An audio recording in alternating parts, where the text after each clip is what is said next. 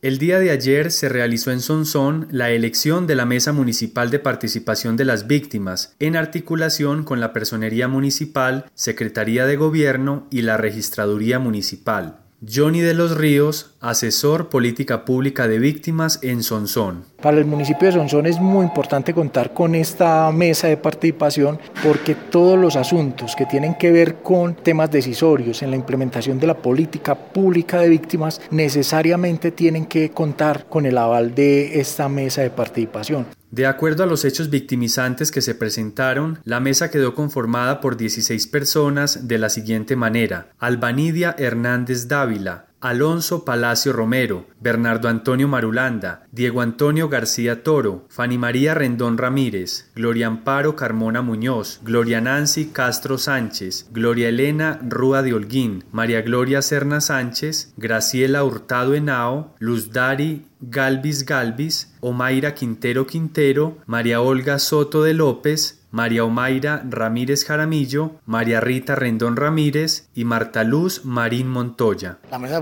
municipal que tiene como un escenario de participación, de toma de decisiones sobre la ruta que se deben tomar para la población víctima en el municipio de Sonsón. Hoy no es una más de las elecciones que se han hecho desde que se implementó la ley 1448 en el año 2012, sino que es una mesa que va a tener demasiada trascendencia teniendo en cuenta que para el próximo periodo empiezan a implementarse las curules para la paz. 16 congresistas que salieron del acuerdo, acuerdo de paz y que son los que se van a encargar de trabajar por la formulación e implementación de las políticas públicas y los recursos para la población víctima del conflicto. Es ahí donde las mesas municipales van a tomar una relevancia porque esta vez van a tener un aliado estratégico que les va a permitir canalizar y tener comunicación directa en aras de esos recursos poderlas llevar al territorio. Manifestó el personero municipal John Enrique Ríos García.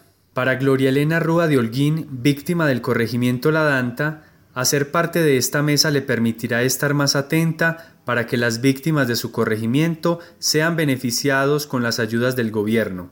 Pues sí, gracias a Dios que en la mesa de representación por las víctimas, para mí representa pues algo muy, bueno, pues tanto para mí como para eh, mi corregimiento, porque las ganas de trabajar por todas estas comunidades es grandísimo. En mi corregimiento, que igual es grandecito, tenemos muchas víctimas, entonces me toca... Eh, pues a tantas cosas que para enumerarlas, primero que todo es eh, estar muy pendientes de ahorita que se, que sean beneficiados con lo del pago de víctimas, con lo de desplazamientos, eh, con las ayudas humanitarias. Eh, ahorita hay mucho mejoramiento de vivienda, pedir y tocar puertas, bueno, estar y trabajar de la mano ahorita con acá con todos los que me acompañan los que pues quedamos de representantes, eh, vamos a trabajar muy de la mano tanto los corregimientos, Jerusalén y la ANTA con la administración y acá con Sonsón. Asimismo, Luzomaira Quintero, víctima por desplazamiento forzado del corregimiento Jerusalén, hacer parte de la mesa le permitirá apoyar de una mejor manera a las víctimas del Magdalena Medio. Me parece muy bueno porque yo ya llevo cuatro o cinco años en ella y me parece súper bueno porque uno puede avanzar mucho pidiendo ayudas para la comunidad, para apoyar la comunidad ya que queda tan lejos el corregimiento y la gente no puede desplazar acá, entonces porque una personita no venir a, a apoyar a, toda la comunidad, para apoyar el Magdalena Medio.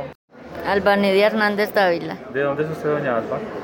Yo soy de Nariño, pero llevo aquí seis años. Quedó usted dentro de la mesa de participación de las víctimas, representando qué hecho victimizante. Desplazamiento forzado. ¿Qué significa para usted hacer parte de esta mesa?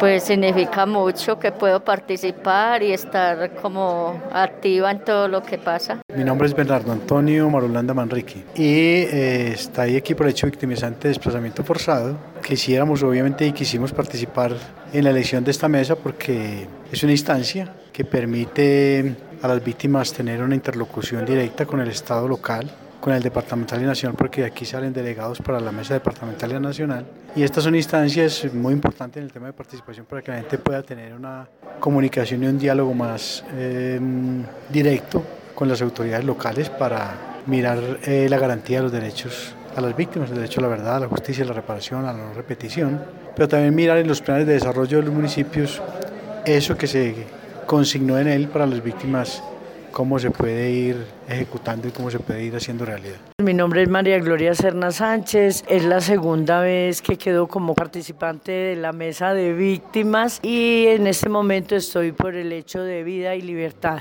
Entonces, pues la idea es trabajar muy articuladamente con todo el municipio, porque el municipio es el Magdalena Medio también. ¿Qué acciones debe desarrollar un representante de la mesa de víctimas? Bueno, eh, ser muy participativo, tener mucha responsabilidad para poder trabajar en equipo con todas las personas que hacemos parte de la mesa. Y creo que esto no es de un coordinador ni es de, de una o dos personas, yo creo que es de todo un equipo que fue elegido democráticamente. Actualmente, el municipio de Sonsón tiene alrededor de 14.000 víctimas registradas en el Registro Único de Víctimas. Sin embargo, Todavía falta mucha participación en estos espacios. ¿Cómo es la participación de las víctimas del municipio de Sonsón en todas estas actividades? Llevamos un tiempo que las víctimas no han querido pues como participar efectivamente como nos da la oportunidad la ley 1448 y creo que vamos a tratar a ver si volvemos a que las víctimas vuelvan a participar efectivamente dentro de todos los espacios que nos brinda la ley 1448 y todos sus decretos reglamentarios. Yo creo que nos ponen las herramientas en las manos y nosotros no somos capaces de hacer efectivas esas herramientas para la defensa de nuestros derechos. Periódicoelpáramo.com, medio de comunicación social para el desarrollo, enfocado en el medio ambiente, la cultura y el agroecoturismo. Somos globales con énfasis en la región y el país. Síguenos en nuestras redes sociales, en Facebook y en YouTube como Periódico Digital El Páramo, en Twitter como Periódico EP y en Instagram como Periódico El Páramo. Integramos a Sonsón y la región Páramo con el oriente de Antioquia.